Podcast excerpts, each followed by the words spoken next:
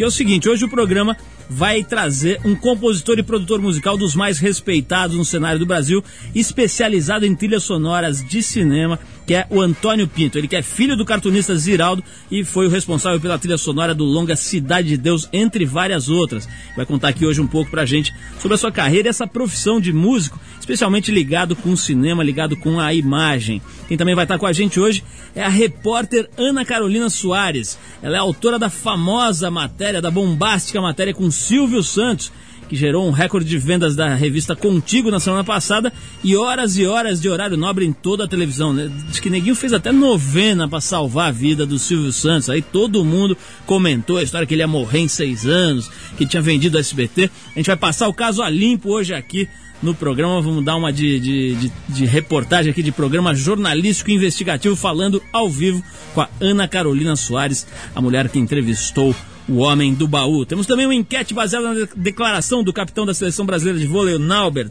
depois da conquista do tricampeonato da Liga Mundial. Ele soltou o seguinte: Isso aqui é melhor do que um orgasmo. A frase repercutiu bastante. A gente foi ouvir o que o povo tem a dizer sobre o assunto. Vocês concordam com o Naubert ou não? Ou se ganhar jogo de vôlei não chega aos pés, aos pés de um bom orgasmo. Tudo isso aqui hoje no programa. A gente começa com Divo para reviver a fase do New Wave, né? Divo com Satisfaction.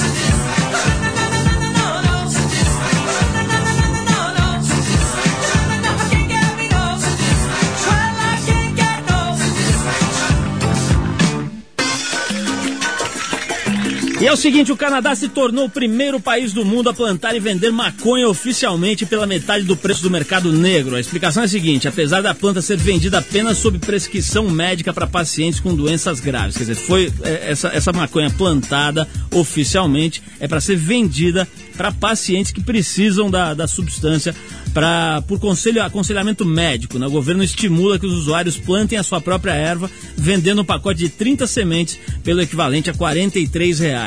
Mais uma vez frisando, vendendo pacote de 30 sementes para as pessoas que têm algum tipo de disfunção de doença e tal que demande, segundo os médicos, o uso da cannabis sativa. O programa tem como objetivo principal evitar que os doentes com autorização para consumir a droga tenham que comprá-la no mercado paralelo. No total, os 582 pacientes canadenses que vão fazer parte do programa poderão receber até 30 gramas de maconha por mês. É isso, é interessante frisar dessa notícia. Essa notícia tem essa coisa meio engraçada e tal, mas o fato é o seguinte: existem médicos que prescrevem a cannabis sativa para determinados quadros clínicos. Que eu saiba, já li em matérias, etc., que o glaucoma, por exemplo, é tratado com maconha, alguns tipos de câncer também, é, diminui a dor, aumenta o apetite, etc.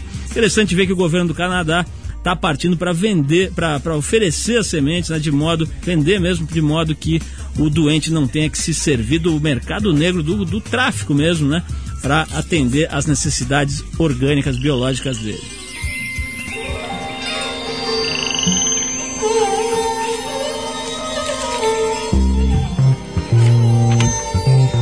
Boletim Ibama. Bom, então aqui de novo para informar o que está acontecendo no meio ambiente brasileiro e como é que o IBAMA tem feito para cuidar do que resta dos nossos recursos naturais.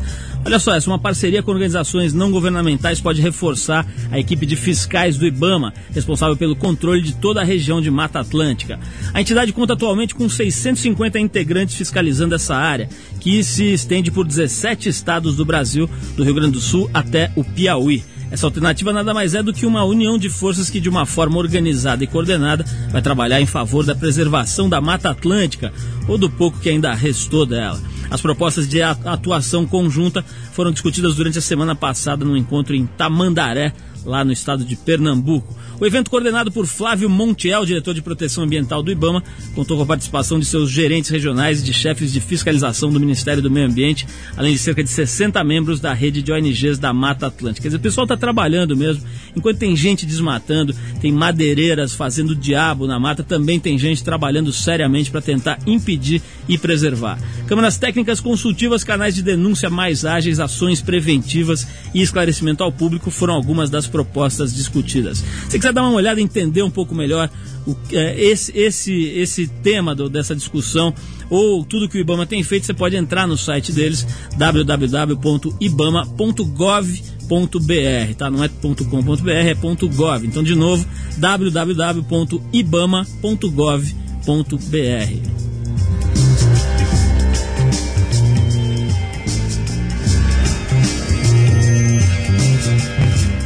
Bom, você sabe que aqui no programa a gente tem feito um quadro semanalmente para tentar descobrir quais são as músicas mais insuportáveis produzidas no país. Pois é, esse quadro se chama Eta Musiquinha Chata. E hoje, no Eta Musiquinha Chata, a gente vai ouvir o Beto Lee, filho da Rita Lee e do Roberto de Carvalho, dizendo qual é a trilha sonora que ele odeia se lembrar, mas que vira e mexe acaba invadindo seus pensamentos e não desgruda. Vamos ouvir quem foi que dessa vez não levou 10 paus, como diria a nossa saudosa Aracide Almeida. Lembra Aracide? Ela falava, vai, gostei, vai levar 10 paus. Pois é, vamos ver quem não leva na opinião do nosso amigo Beto Lee. Qual é a moçada da Trip? Aqui quem tá falando é o Beto Lee. E ó, meu, puta, uma musiquinha que dessas daí bem toscas que ficam na cabeça, não tem como você tirar. Eu tenho uma que é, que é do Molejo, aquele grupo de pagode lá que fica, meu, como é que é não? É brincadeira de criança, como é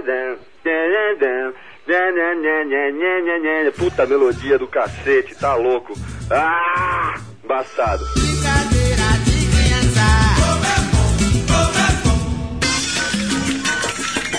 Realmente insuportável, como diria Arthur Veríssimo. Arthur Veríssimo que sumiu, faz muito tempo que não aparece. Ele, onde andará Arthur Veríssimo? Vamos saber daqui a pouquinho, depois da música. Vamos tentar contactá-lo pelo nosso telefone é, interplanetário através de satélite. Daqui a pouco tem também o Antônio Pinto, aliás, autor dessa música aí que a gente está ouvindo de fundo de BG.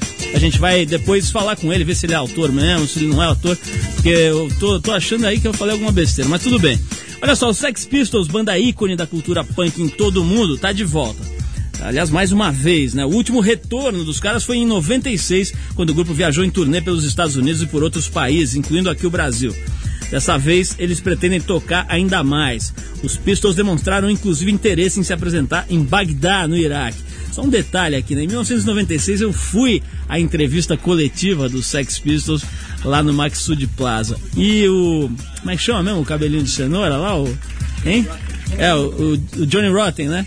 Johnny Rotten é uma das figuras mais arrogantes que eu já vi no mundo. O cara é bem caído. Bom, outra banda que tá de volta ativa é o James Addiction. Depois de um hiato de 13 anos, os remanescentes do grupo se reuniram e gravaram um novo álbum com canções inéditas. O disco se chama Strays e começa a circular a partir do dia 22 desse mês nos Estados Unidos. Just Because, primeiro single, single do, do disco, já está em quarto lugar na parada de rock da Billboard. É esse som que a gente ouve agora aqui no Trip. Chains Addiction com o novíssimo Just Because. Vai lá. Bom,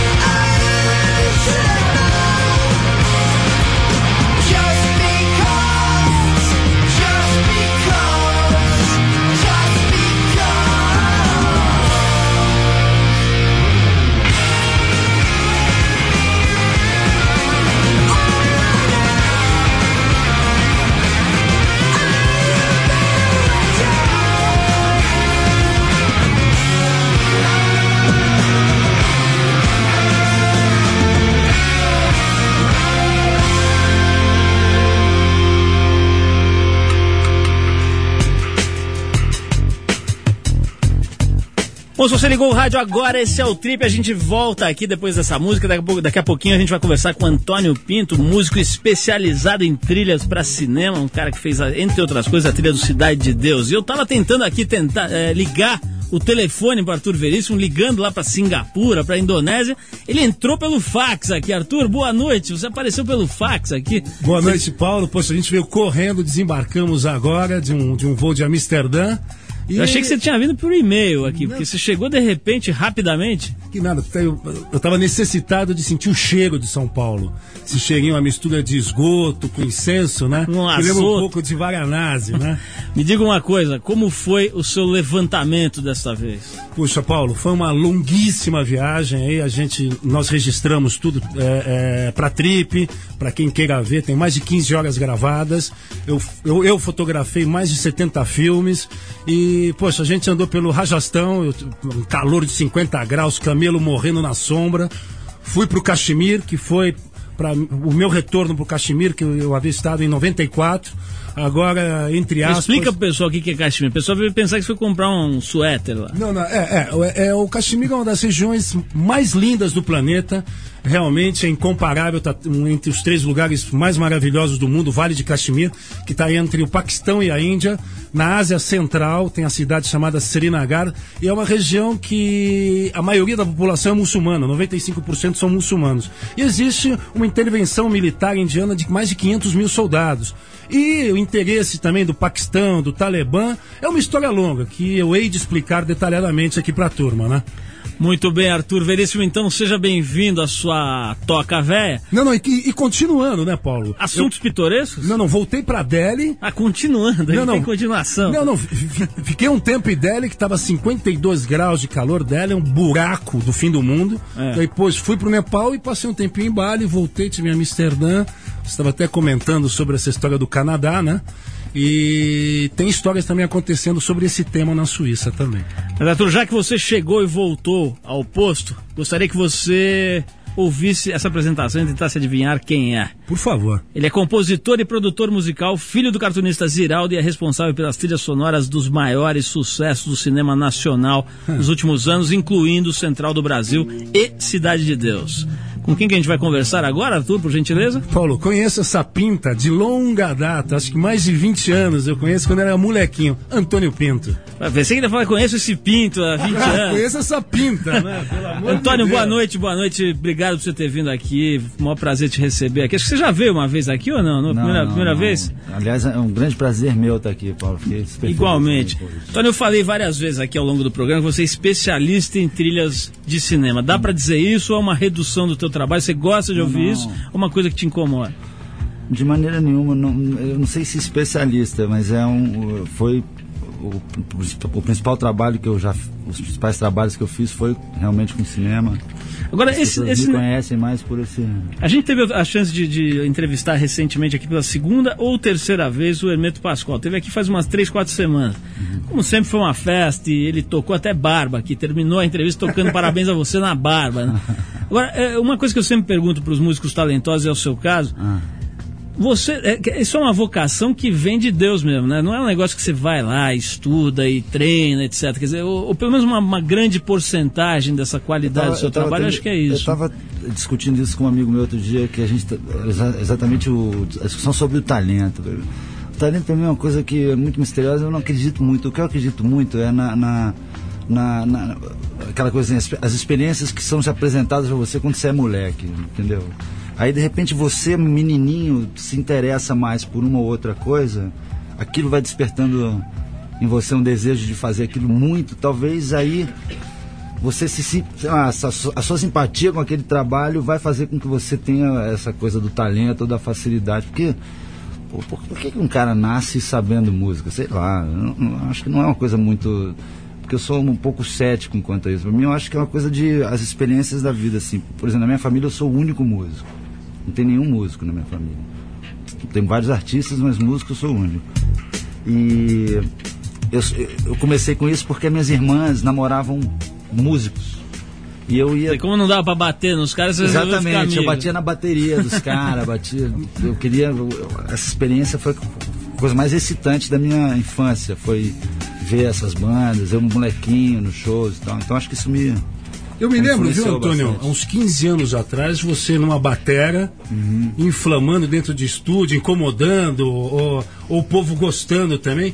É, o teu instrumento foi a bateria, foi é, a percussão, qual foi? É, o meu pai, ele, eu, justamente por causa desses amigos da minha irmã, eu, eu enchi o saco dele para ele me dar uma bateria quando eu tinha 8, 7 anos. Ele me deu, para infelicidade dele, a, essa bateria quando eu tinha 7 anos. Agora ele tem uma capacidade de concentração que eu não consigo acreditar, porque eu toquei essa bateria incessantemente naquela. Tem até uma história engraçada que eu tinha uma, uma menina que trabalhava na casa, uma empregada, que ela ficou de tão, tão de saco cheio da bateria que um dia eu saí pra escola, quando voltei, a bateria tava toda quebrada no chão. Vingança. Cheio de sal grosso. E ela falou que ela tinha baixado o santo e a bateria era o cavalo do Exu, pra você ter. Caramba. Então, tava bem carregada a tua bateria. Porra, bicho.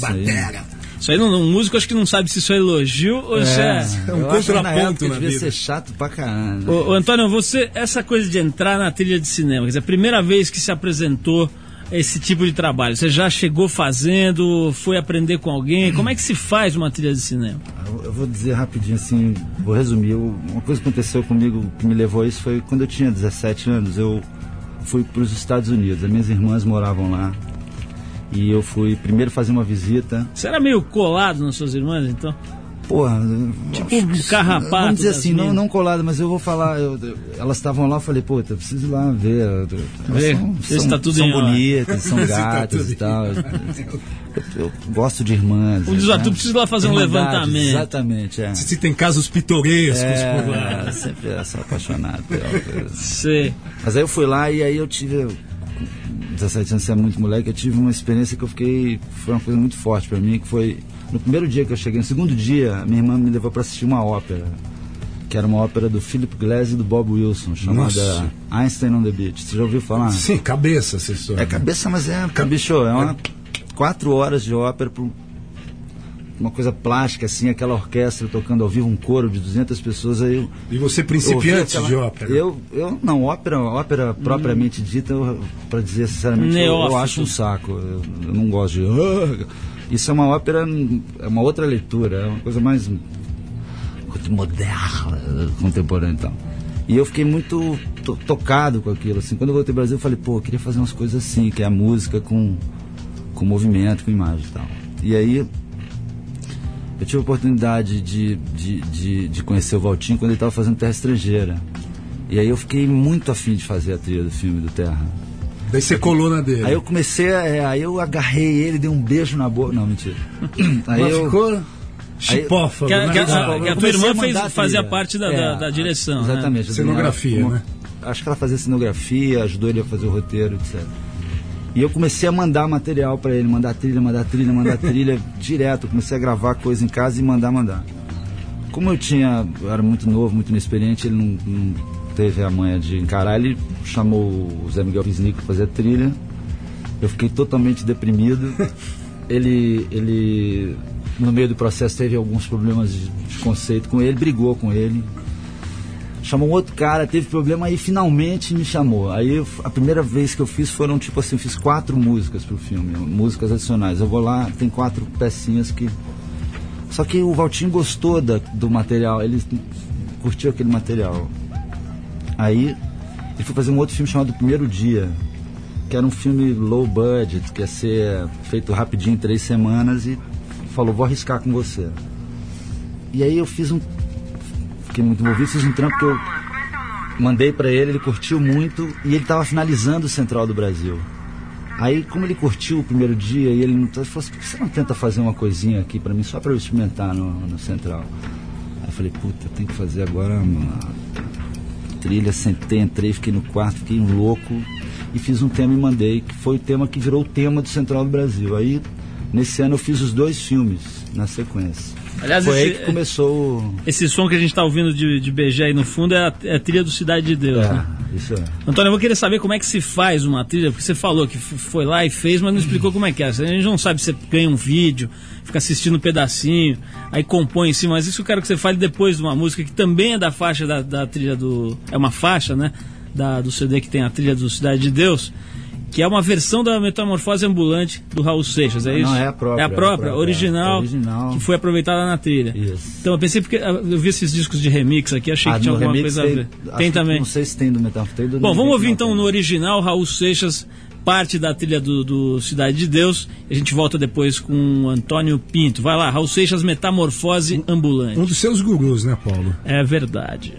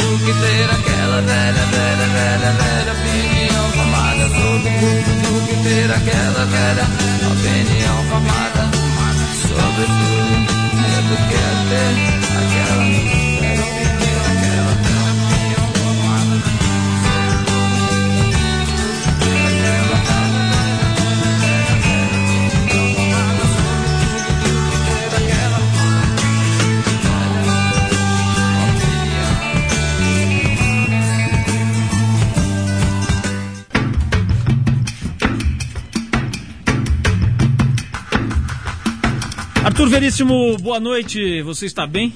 Aposto, né, Paulo? Vindo de Amsterdã, Olha, você quer o quê? Eu não sei se você está bem, mas você está um gato. São Paulo, esse seu lado feminino que Arthur, só veja, tem. foi o Fashion Week. Por favor. Olha só, um psicólogo britânico imprimiu uma prática dolorosa para acabar com o vício de fumantes convictos. Pô, essa é boa. Ele descobriu que tinha um jeito lá de fazer o neguinho parar de fumar. Pessoal da Fumantina, escute o provérbio de Paulo Lima. A técnica do psicólogo é aplicar choques nos órgãos genitais dos fumantes. Ai, ai, ai. Uma das pacientes entrou na justiça contra a prática nada usual do Dr. Reginald Kenworthy. Então somos lá. Peraí, peraí, Como é que é? Não, não, não peguei. Você não viu, né, meu? Como é que é?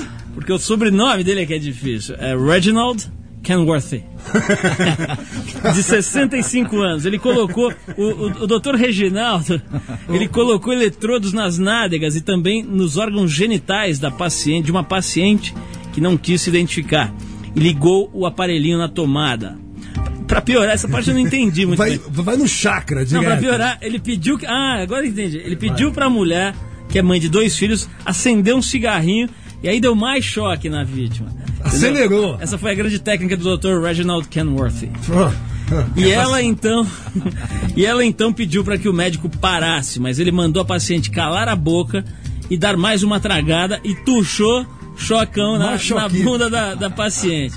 O psicólogo está sendo processado nesse momento pela Justiça da Corte Britânica por atitude indecente contra essa paciente e contra outras duas pacientes. Arthur. Paulo, isso aí é puro terrorismo, né? Isso aí é, é estilo chinês. Você veja do, do que foi capaz o Dr. Reginald.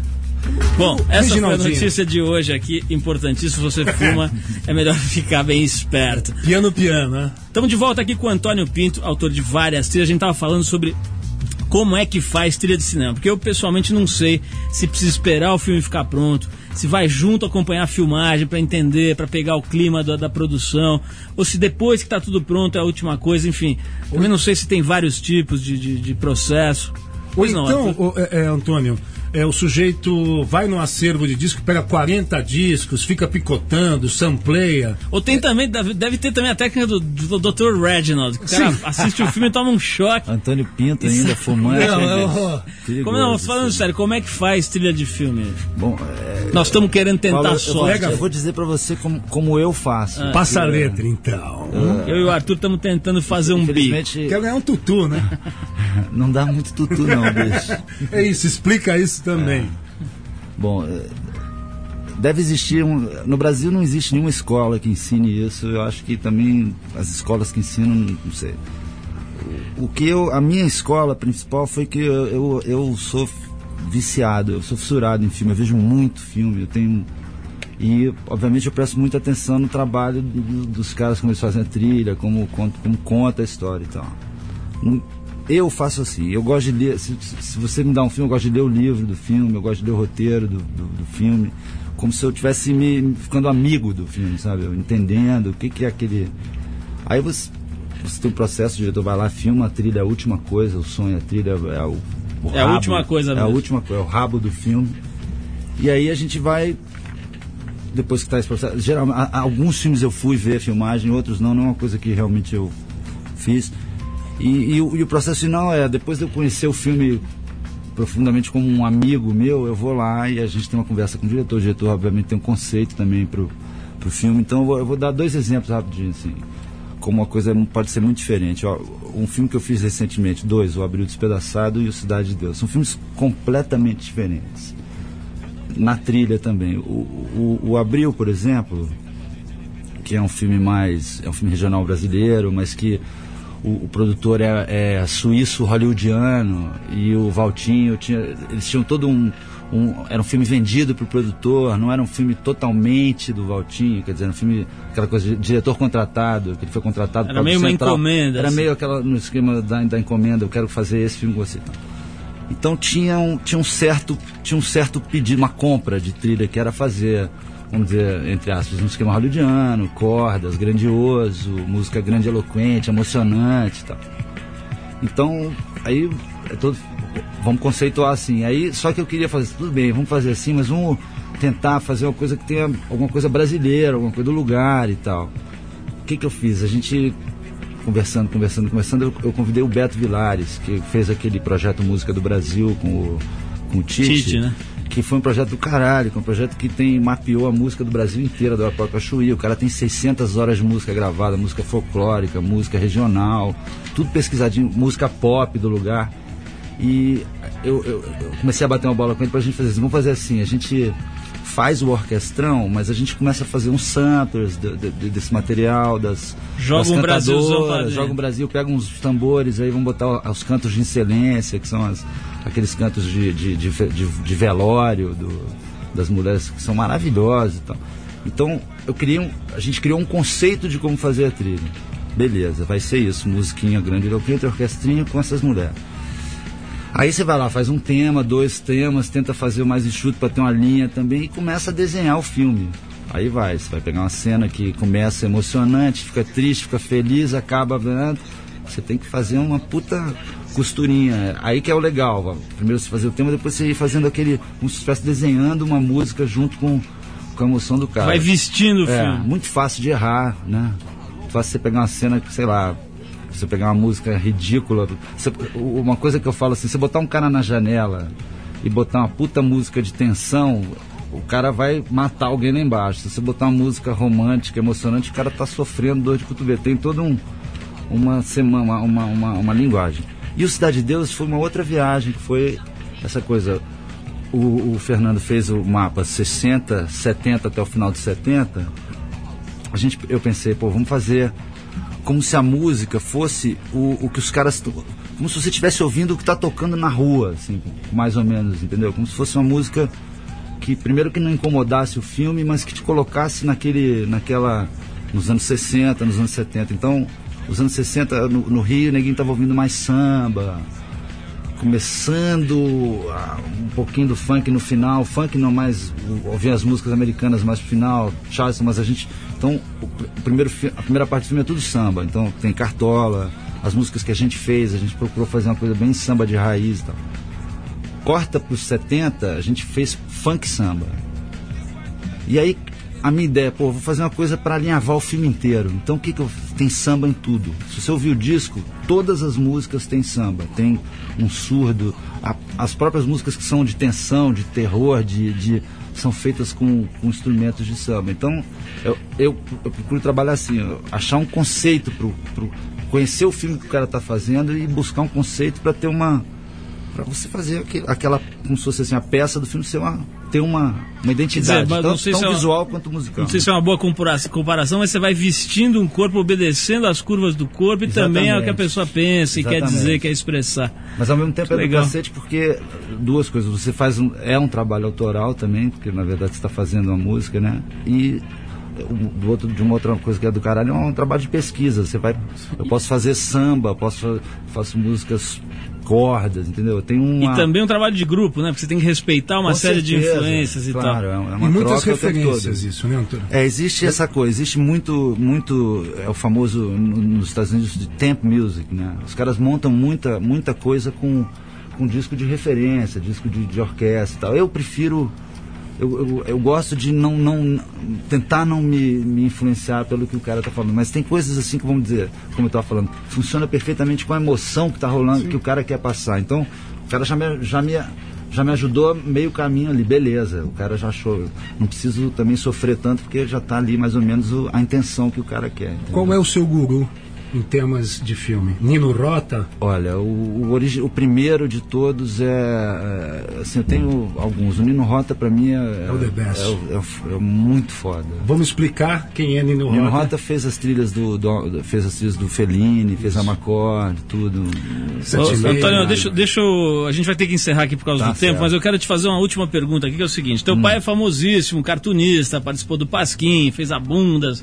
Tem uma história aí que, se a gente for falar aqui, dá três programas. Agora, tem uma coisa que, deixa, que, que fez o Ziraldo ficar notório, que é o seguinte: ele Playboy. falou na Playboy que ele era o único homem do mundo que nunca tinha brochado.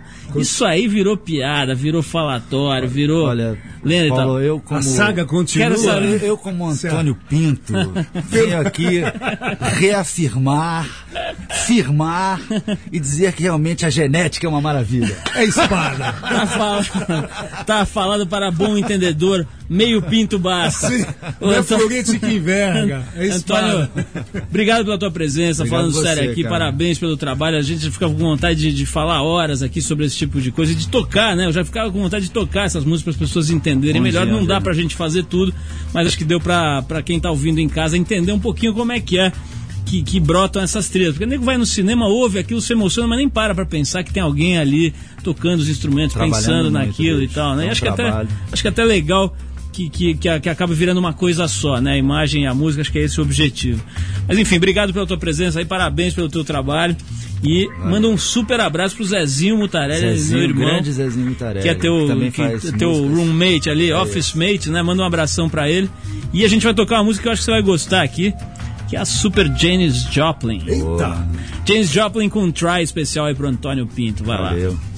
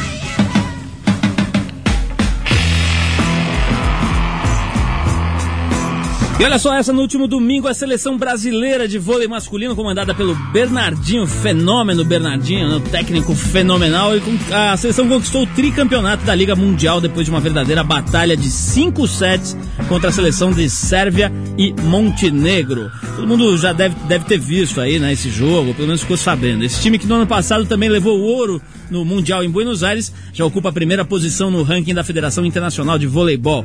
E antes das Olimpíadas ainda quer dar sequência à trilha do ouro. O próximo passo é o Pan-Americano, que começa no mês que vem na República Dominicana. Mais um detalhe chamou a atenção da imprensa. Naubert, o capitão do time, fez a seguinte declaração logo depois do jogo, o pessoal da Globo. Isso aqui é melhor do que um orgasmo. No dia seguinte, a frase Hum, Albert.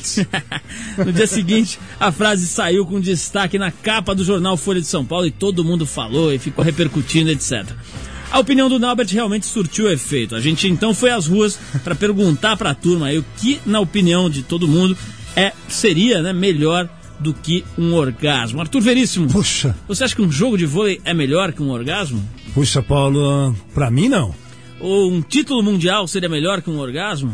Um título mundial, sim. Então vamos ouvir na rua o que o pessoal acha.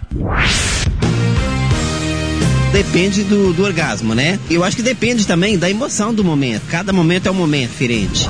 Acredito que tem coisas melhores, ainda não experimentei, mas acredito que saltar de paraquedas seria bem emocionante. Talvez até melhor do que um orgasmo. Puta, é tipo tirar o sapato apertado depois daquele dia chato, estressante de trabalho, assim, no final do dia. Talvez um, um doce bem gostoso de chocolate, mas talvez, não saberia comparar. Melhor do que orgasmo? Se tem, eu ainda não conheço. O melhor que ter um orgasmo é fazer xixi quando você tá muito apertada. Eu ainda não experimentei nada que fosse melhor do que o orgasmo, mas eu acredito que uma viagem espacial que dê a oportunidade de ver a Terra de uma perspectiva de fora da atmosfera, acho que deve ser uma coisa mais emocionante que o orgasmo. Melhor que um, só dois. É, dormir abraçado pode ser melhor. Agora, essa mania de homem ficar falando que esporte é melhor do que orgasmo é ridículo.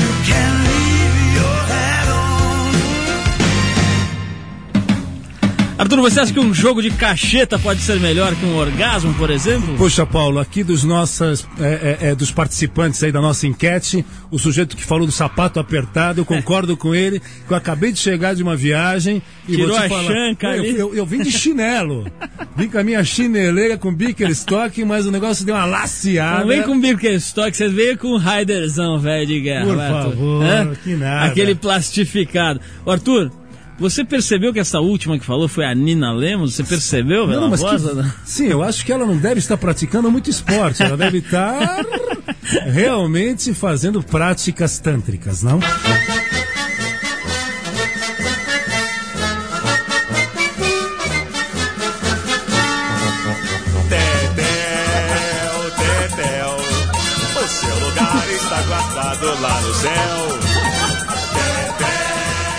Arthur Veríssimo, como você deve ter percebido pelo timbre, este não é Nina Lemos, este é Silvio Santos. Na semana passada, uma matéria, você não estava aqui no Brasil, mas uma matéria de capa da revista Contigo, intitulada Silvio Santos. A vida anônima nos Estados Unidos causou maior alvoroço em todo o país. Tinha mulher chorando, tinha novena, teve gente que se arrastou pelo chão.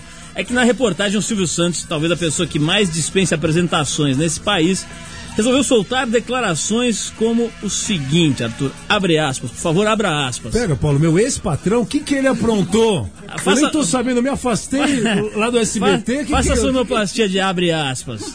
A vida anônima. Como se- não, como seria abre aspas? Hum, hum. Isso. Ele disse o Triplo. seguinte, abre aspas. Estou doente e tenho apenas mais seis anos de vida. Fecha aspas.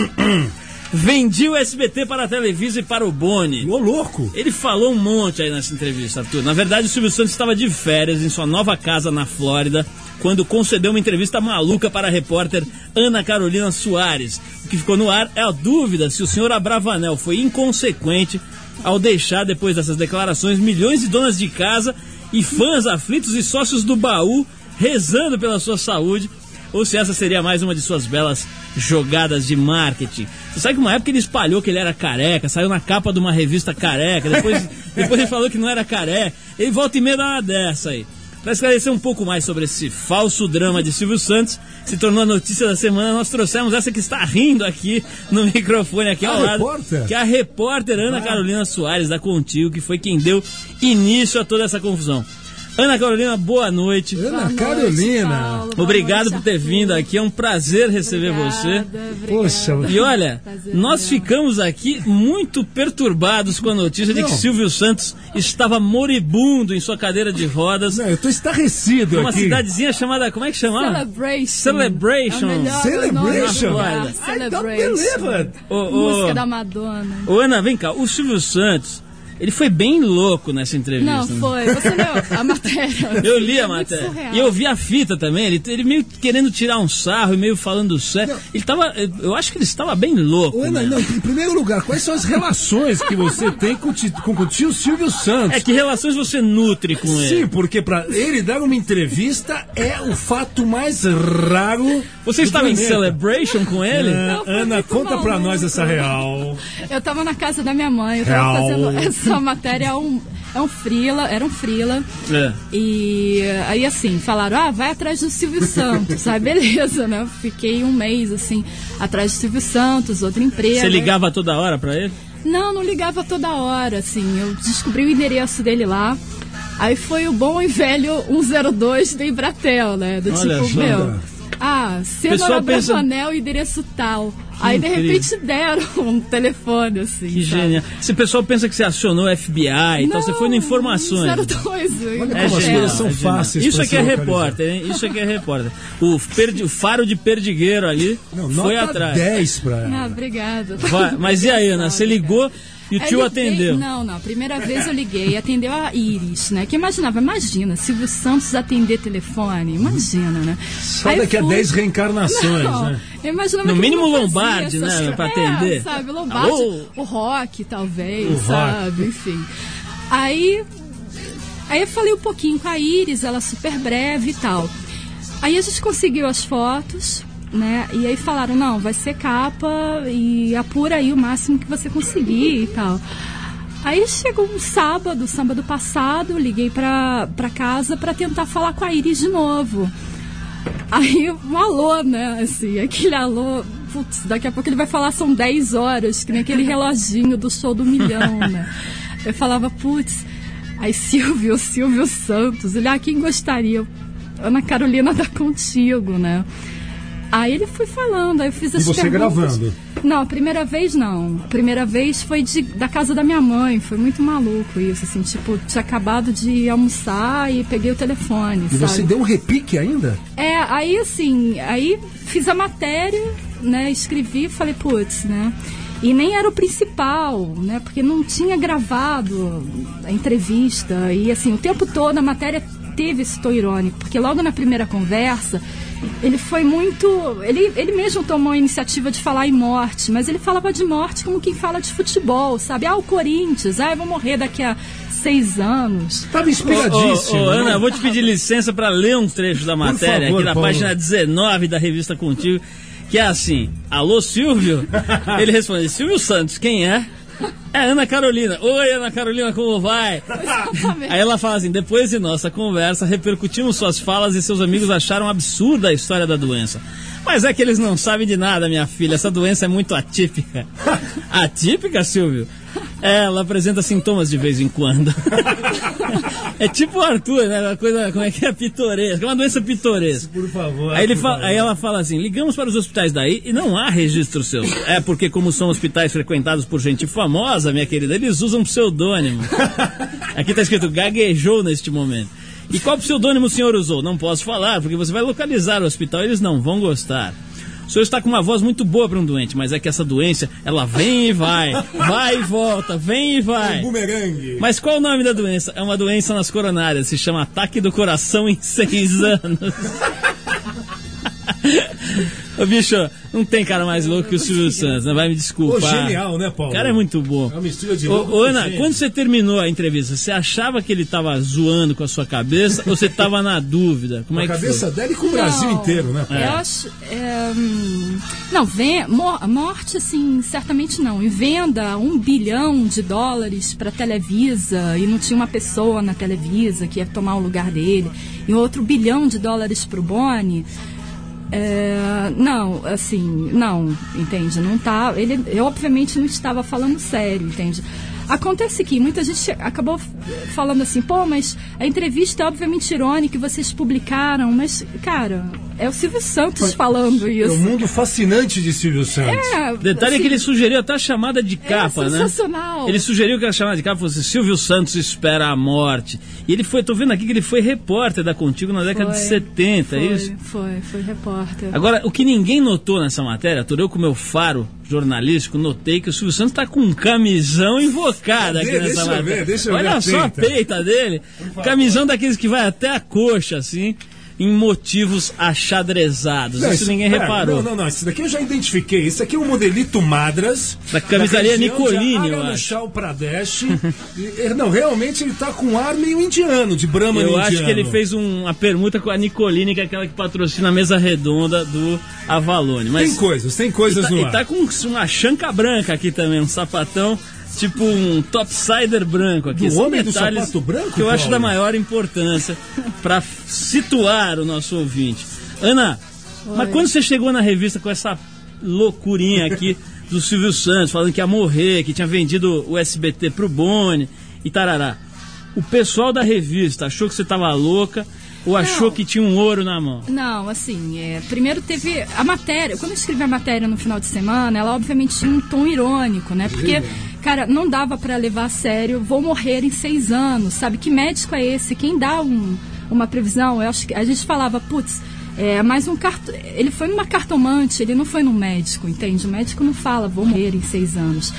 Aí, assim, a edição que né, eu tinha feito nessa conversa por telefone, não gravada, foi assim: primeiro a história de negociação, né, das negociações que teve, sim, houve essa sondagem, é, houve uma conversa em torno é, de SBT, enfim, uma parte A empresarial. parte jurídica, né? É, exatamente. E aí a matéria, a entrevista surreal ficaria no final, assim, né? Ficaria, era bem mais curta do que estava. Aí, assim, eh, aí falaram, ah, vamos ligar, vamos ver o que, que a Iris acha disso. Então, fui lá e liguei de novo na segunda-feira, né? Aí veio, atendi de novo o Silvio Santos, né? Novamente. Já tava, tipo, morando Passa na casa dele, né? passa esse telefone Esse pra mim que eu momento. quero conversar com ele. Arthur vai querer pedir um que aumento. Silvio, lá. muito engraçado, diz que Silvio. Aí eu falei, putz, Silvio Santos, né? Aí a. Eu falei, olha, a gente viu, é muito maluco você falando isso e tal. Aí ele falou, você não gravou uma conversa, minha filha? Não. Eu falei, não, eu fiz de casa. fiz, fiz da casa da minha mãe. Lição de casa. Esse, olha, esse episódio vai entrar pros anais do jornalismo brasileiro, que é a coisa mais. vou- enquanto ela ri, enquanto a Ana tem um acesso de riso, eu vou ler um pedaço aqui mais da entrevista. No momento em que ela tava falando da venda do SBT pra Televisa, o cara me fala essa. Ela fala assim. Mas quem o senhor imagina como seu sucessor natural, Silvio? O Gugu? A sua filha agora também está apresentando um programa na televisão da internet All TV. Minha filha? Qual delas? Ele pergunta. A Silvia. Então pronto, ela vai ser a sucessora, vai ser a Silvia Santos. Ele, ela frisa aqui, em tom de brincadeira. Agora, Ana, depois desse episódio todo, diz que vendeu muita revista, Quantas etc, vendeu, né? por falar nisso? Eu tô- Diz que vendeu mais de 50 mil além da tiragem. Tem essa lenda aí, mas o que eu quero saber é o seguinte: o pessoal da revista gostou ou não gostou de ter Pô, feito? gostou. É claro, na boa, assim, eu acho que tá uma edição muito bem feita, porque eu, imagino que quando ele deu essa entrevista, a gente, ele achou que a gente ia dar uma chamada do tipo: Silvio Santos espera a morte, vou morrer em seis anos. Gente não fez isso. A gente não comprou a ideia, né? A gente não falou. "Is- Acreditamos isso. É uma matéria irônica. Quem acha que eh, a gente acreditou nisso, que a Contigo fez sensacionalismo, eu acho que não leu. O título da a capa consta A Vida Anônima de Silvio Santos. E Silvio Santos empurrando um, ca- um carrinho de, eh, de supermercado. Aí depois aparece, né? Tá assim, Não, e vocês alertam em vários, cheio, em vários, cheio, Coca Light. em vários, tem- Coca-Cola. Tem- em, em vários, em vários trechos da revista aqui, inclusive eh, dá uma certa alertada, tipo, ó, o cara tá meio brincando em tom de gozação, não sei o quê. Agora, se fosse pra fazer sensacionalismo, tinha que falar que esse carrinho era os remédios Deixa eu ver dele, esse né? carrinho ele, tava deixa ca- eu ver. ele andava carregando os remédios. aqui. Olha lá, Arthur, sente o camisão da Nicoline que ele manda ver lá na lá nos Estados Unidos, lá em Celebration. Pô, 72 anos? Ele tá muito bem. Aliás, ele em ficou mais forma. bonito. Se você olha as fotos antigas dele, você vê que ele era cabuloso, o Silvio Santos. Ele parecia aqueles.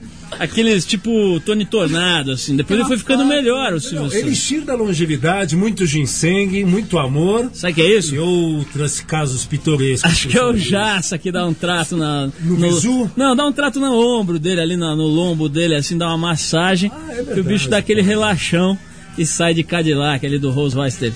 Mas deixa eu voltar aqui. Ana, você quando, quando sentou para escrever a matéria, tinha um resto de dúvidas sobre ser verdade, as coisas, você já estava meio achando que era gozação, mas você resolveu trabalhar em cima daquele material. É, foi isso, foi isso. É, Cogitou-se várias hipóteses, né? do mas nenhuma que, ah, é verdade, não. É, alguma mensagem, sabe, alguma mensagem é, por trás daquelas loucuras todas, sabe? Algum índice de cansaço. Para de Você rir, tá rindo? Não, não, não, não. É que agora eu consegui identificar quais os trajes dele. Tá com calça de ticano e camisa de gangsta rapper aqui. Ninguém falou sobre isso. Cadê os E estilistas? sapato de dentista. Não, sapato de dentista, mas o cara é gangsta mexicano. Ô, ô, Ana, disfarçado. Me diz uma coisa, uma pergunta assim, profissional. Você acha que. Porque assim, de repente você virou meio celebridade, foi entrevistada, Totalmente. todo mundo querendo saber, né? Como é que essa mulher conseguiu. Não, tocar nada, eu tô tocando nela. Como é que essa Foi mulher- uma boa reportagem na minha vida. Como é que essa mulher descobriu que o Silvio Santos vai morrer? Como é que foi essas, essa semana aí na tua Foi vida? muito engraçado, muito engraçado. Acho que a melhor de todas quem lançou foi a, a minha madrinha, assim, a melhor reação. Ligaram, ela mora em Belo Horizonte. Que deve ser a dona Iris, a sua Não, madrinha. Dona Sá. Ah. Dona Sara? Ela vai, ela liga pra. Para, Arthur. Vai viajar, vai. Ela liga pra minha mãe e fala: Escuta, é, fora isso, assim, ouvindo minha voz várias vezes, eu não aguentava mais ouvir minha voz, aquela quinta e sexta-feira. Aí ela vira assim: Escuta, é a Carol? Aí minha mãe é. Aí ela começa a chorar no telefone: O Silvio Santos vai morrer! Começa a chorar.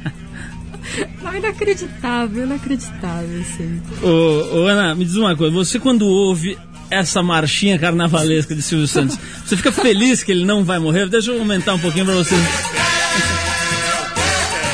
Porque às vezes quando a gente ouve essas marchinhas, dá vontade assim de achar que aquela, que aquela entrevista era verdadeira, né? Porque se ele. Vai que ele grava mais uma dessa, né? Tetel que ele fala, né? Ah, mas Pelo é amor de divertido, é divertido. Arthur, Arthur Veríssimo, você gostaria de captar alguma técnica de reportagem aí da Ana? Pra... Não, eu queria saber com a Ana, poxa, ela tem um faro, faro fino mesmo. Ana, vo- você que fez freelancer, tem muita gente que estuda jornalismo, rádio, TV. Pagaram bem você para, poxa, para esse tesouro para contigo? Quer Você saber foi- do tutu, Você né? foi bem paga. Fui. Opa. Oh, então isso é que é importante. Ninguém fala que foi aqui, todo mundo fala, não, veja bem. eu- eu ganhei mais é ou menos. tudo. Não, É. foram, assim, quando viram que Foram eu tava, justos com não, você. Quando viram que eu tava com, com material que eu tinha falado com o Silvio Santos, eles dobraram. Aí foi legal, assim. Ah, então tá vendo, ó, rapaziada, freelancer, jornalista, Edu, pessoal tudo ligado. Ô, Ana, mas vem cá, você por acaso teve algum contato com o Silvio depois da matéria ter saído? Soube alguma coisa Muito dele? boa. Será que ele se arrependeu? Ele tá dando risada lá e, Não, fazendo compras de camisão? Não, teve, teve repercussão, porque ele imaginava que a gente fosse dar, é, vão morrer, e de repente a gente não deu isso, né? Então, assim, e foi brincadeira? Foi, a gente tá aqui morrendo de rir e tal. Agora, ele brincou com, uma, com a empresa dele, ele brincou com a família dele. E com brincou 170 milhões de brasileiros, É, né? né, assim, né, ele brincou com várias coisas muito sérias. Ana, você foi no Gugu? Na Sônia Abrão, esses, locais aí? É que eu tô chegando agora, cheguei de paraquedas. Não, não Parachute. Foi, não foi, não foi, não foi. Nas parceirinhas? Não, não foi. Ana, pra você como jornalista, foi legal? Você ficou meio na dúvida? como é que foi? Muito bom, foi muito bom. Eu morro de orgulho dessa matéria. assim, Foi bacana? Acho que foi muito bacana. E acho que foi importante esse alerta, né? Porque em todo momento ali na matéria vocês vão lá alertando que, pô, peraí, o cara tá meio de brincadeira Gente, e tal, né? assim, a gente publicou na íntegra. Na íntegra, né? No final a gente se despede. Ah, ele fala, ah, eu vou fazer, tem que te despedir agora porque eu vou ter que fazer uma transfusão de sangue. Eu falei, ah, Você beleza. que o bicho é louco, né? Boa transfusão. Ele, ah, boa reportagem, né? Então, sabe? Nossa, o papo surrealíssimo. Maluco, Ana, muito obrigado pela tua presença. Parabéns por este verdadeiro furo. E acho que você devia escrever sobre. pedir para um estilista do Fashion Week analisar a roupa do Silvio Santos, que faltou isso na sua Não, mas você reportagem. gostou. É ticano, Paulo. Podia pedir Você pro, é estilista, podia poxa. pedir pro Jun É Nakal, ticano. ou pro Jun Nakal ou pro Alexandre Ertkovic comentarem Marcelo Sommer. essa padronagem de camisola aí, que é o seguinte, hein? Marcelo Sommer. Tá show de bola esse camisão. Bom, Ana, obrigado pela tua presença. Obrigada, Desculpa Paulo. a brincadeira aí, mas a gente Não, imagina. não sabe fazer de outro jeito Não, isso mas aqui. É isso, é isso mesmo. E, é, e pelo jeito o Silvio Santos também não sabe fazer de outro jeito. Eu fico só com pena daquelas velhinhas, né? Que devem ter Paulo, passado mal durante algum A gente aprendeu com Silvio Santos. Nós somos discípulos de Senor. Paulo Santos. Paulo Cenourinha. Paulo, você não vai aprontar uma dessa com a gente, né? Não, eu vou durar pouco mais de seis anos ainda, Arthur, se Deus quiser. Ai, meu Deus. Bom, vamos despedindo aqui do pessoal, todo mundo ligado aqui na Rede Rock. Obrigado pela audiência aí, todos vocês aí de de Vitória, aqui de São Paulo, de Campinas, de Sorocaba, todo mundo ligado aqui. Obrigado pela audiência. A gente vai mandar um abraço especial pra uma turma que ligou agora. Os caras estavam num restaurante rachando o bico aqui com a gente, Arthur. Cadê o pessoal? O vovô, a buja, o alemão, o Giba, o Cello, o Américo, o Wagner e também o Paulo, que diz que é mergulhador na Petrobras. Olha só, nós estamos com uma audiência boa. Tem também o Pirata aqui, que mandaram. Os caras estavam num restaurante que quase é, passaram mal ali de dar risada aqui com a história do Silvio Santos, especialmente na hora da marchinha carnavalesca. Tô ligado na sua vovô. é isso aí, obrigado pela, pela audiência. O Trip 89 vai ficando por aqui. Esse é um programa independente feito pela equipe da revista Trip e também da TPM Trip para Mulher, em parceria com a Rede Rock. Apresentação de Paulo Lima com Arthur Veríssimo, nosso convidado especial. Até parece. Edição de Cláudia Lima, produção de Eduardo Marçal, assistência de Alexandre Potashev. Colaboração Guilherme Maciel e Yuri Damkalov. Os técnicos do Super André Góes. André Góes. Se você é quiser mestre. escrever pra gente, pode mandar o seu e-mail para rádio@revistatrip.com.br. Quem sabe o Silvio Santos não manda um e-mail pra gente. Poxa, né? vamos entrevistar o Silvio em breve, hein? Vamos procurar o e-mail dele ali no informações, mandar um e-mailão pra ele aí pra ver se ele dá a dica desse camisão pra nós. Próxima semana, novamente aqui aposto, voltando ao vivo em color, né, Paulo? E A Exatamente. gente pode até dar um pouco de férias pro Paulo. Cheio de eventos pitorescos. Por favor, participarei de todos. Então tá bom. Terça-feira que vem tem mais. Um abração. Obrigado a todos pela Abraço. audiência. Valeu.